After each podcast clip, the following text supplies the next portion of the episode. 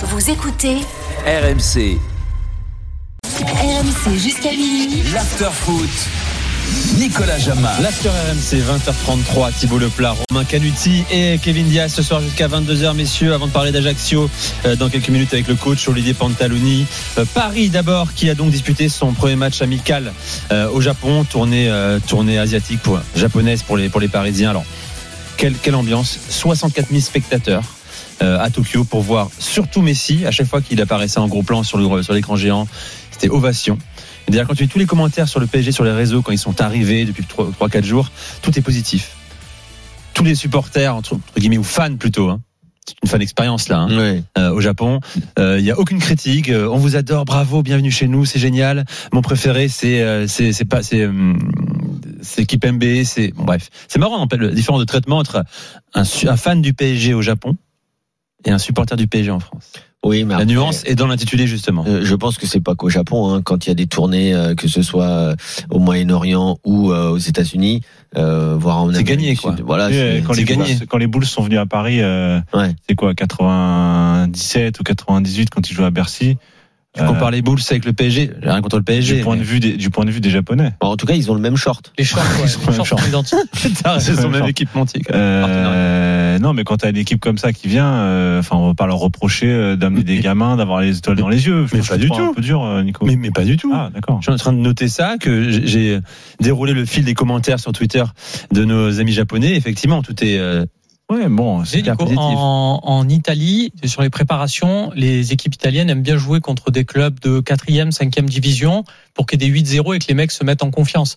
Il y a peut-être de ça aussi. Euh, Du côté de Paris, on se dit, tu les fais aller au Japon où Oui, il y a pour prendre monde 10 qui va millions d'euros aussi, c'est un gros deal, mais, euh, mais on prend ouais, 10 millions. ça peut, ça peut marcher sur la confiance aussi. bien sûr. Ça, ça peut marcher. Alors donc, le PSG a joué contre euh, le champion en titre, hein, les Kawasaki Frontal.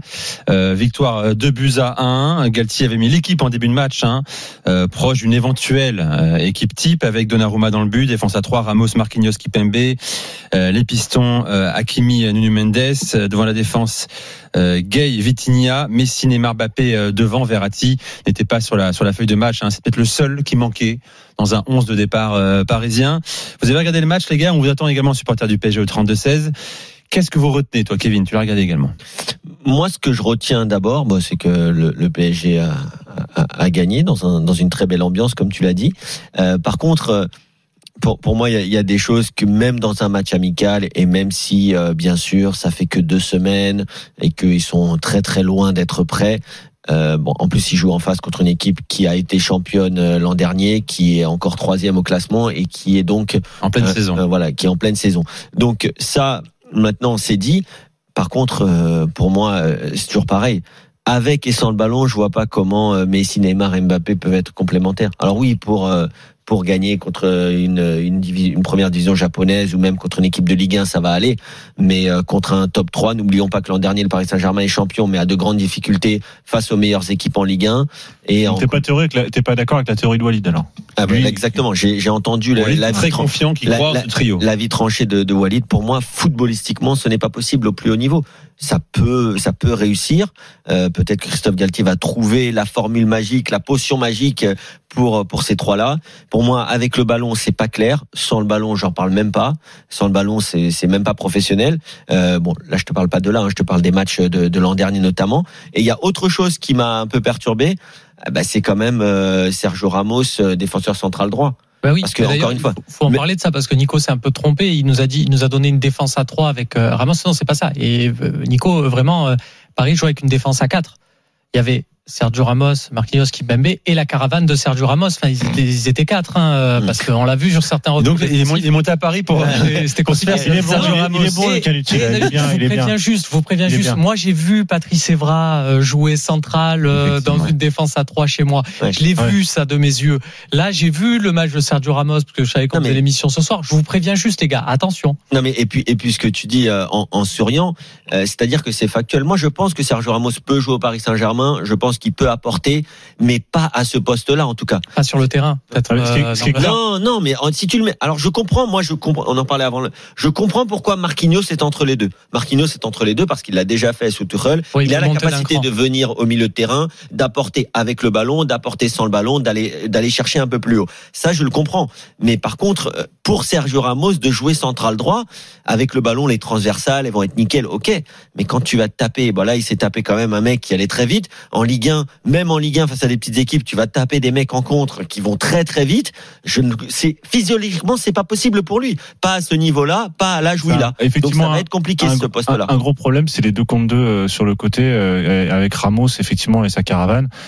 Euh, ça pose un gros problème là, ça pose un problème contre Kawasaki euh, en Ligue 1, Bon, on n'imagine même pas. prêt, etc. Avec, mais- avec toujours dans le dos d'Akimi un énorme espace et, euh, et là tu joues le 2 contre 2 et tu passes une fois sur deux donc là c'est effectivement un vrai problème d'équilibre sur ce côté-là. Moi bah, j'ai une théorie, moi j'ai une théorie, je pense que Galtier va revenir à son 4-4-2. Ah mais moi, moi je pense, Je pense que le toute façon, 3-5-2 ça va durer euh, un mois. ça va être comme deux l'équipe de mois. France. Voilà. C'est possible. C'est pour moi de toute façon c'est exactement le même problème que l'équipe de France. Il va se passer exactement la même chose que l'équipe Bah, de Bah, la France. saison se terminera là. Enfin, je veux dire, c'est comme quand tu as Maurizio Sarri à la Juve, euh, tu as un coach qui vient, tu te dis il va venir pour faire jouer. Une fois que c'est les joueurs qui ont gagné, c'est fini. Ça Non, a mais là- d'intérêt. Là, je, je sais même pas si on peut dire que c'est les joueurs qui ont gagné parce qu'on en avait parlé pour Didier On va Deschamps. voir, c'est pas fait. Moi, moi, je pense que chaque entraîneur a son système, peut-être un à deux systèmes, mais a surtout un système.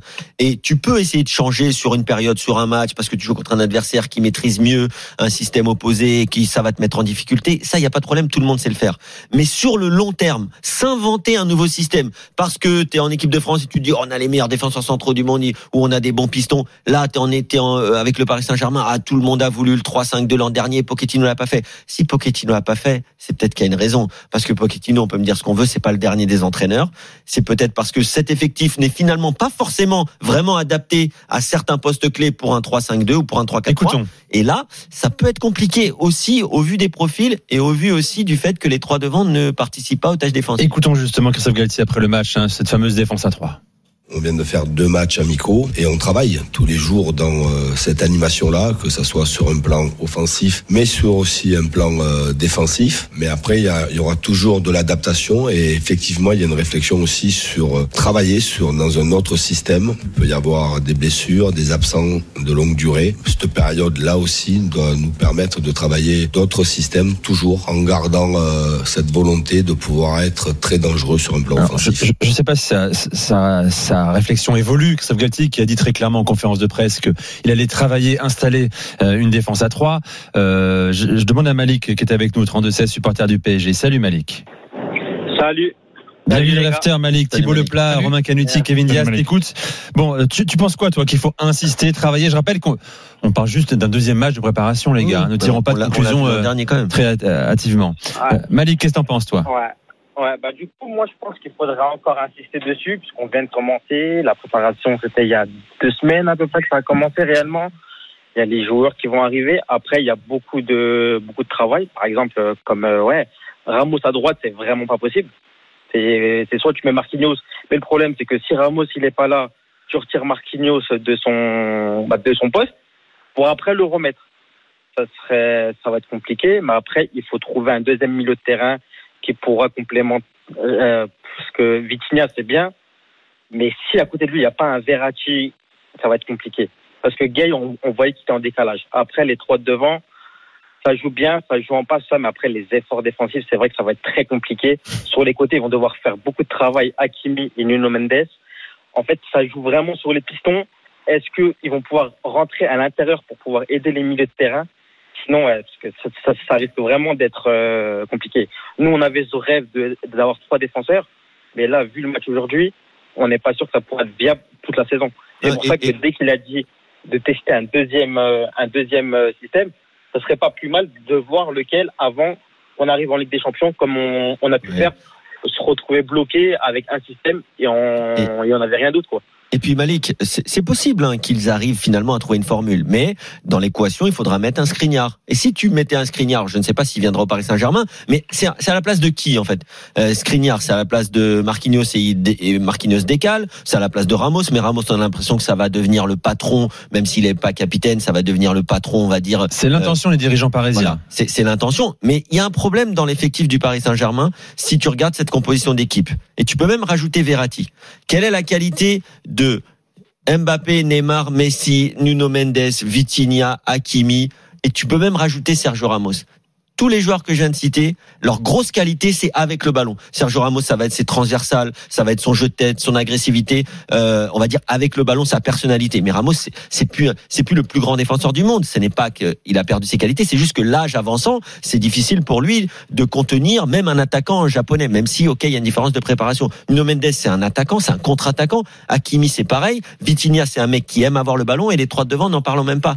Donc à partir de là, le déséquilibre, il est trop grand. La, question, question de, de- du système, en fait, elle repose euh, sur un vieux problème qui est un des problèmes du, du football de Galtier, qui est une chose est d'avoir une structure, autre chose c'est d'avoir des principes.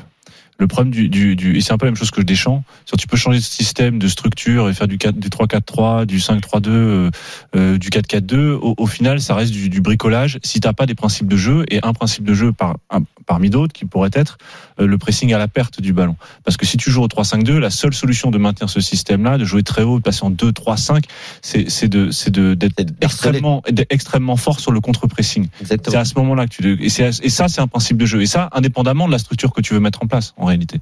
Et, et un des problèmes que nous on avait vu à Nice euh, et qu'on qu'on voit souvent chez Galtier, c'est la raison pour laquelle au final il revient toujours au 4-4-2 parce que son 4-4-2 il le maîtrise, euh, il maîtrise cette animation là et parce qu'il a des principes un peu innés à ce 4-4-2 et le reste ça reste un peu quand même du bricolage. Quoi. Mais, Ça veut mais dire que le naturel va revenir au galop. Oui, Et- je et pense. très Et- certainement dans la saison. C'est pas Et- forcément et une voilà pour Paris, les gars. bon, c'est- J'allais j'allais juste te dire, et puis le 4-4-2, c'est quand même le système le, avec lequel c'est le plus facile de défendre. Tu vois, tu fais le travail de la corde, où chacun a une corde, et euh, le ballon est à droite, et bah tout le monde euh, mouline vers la droite, le ballon est à gauche, tout le monde C'est le mouline. plus homogène, le plus compact. Bien sûr.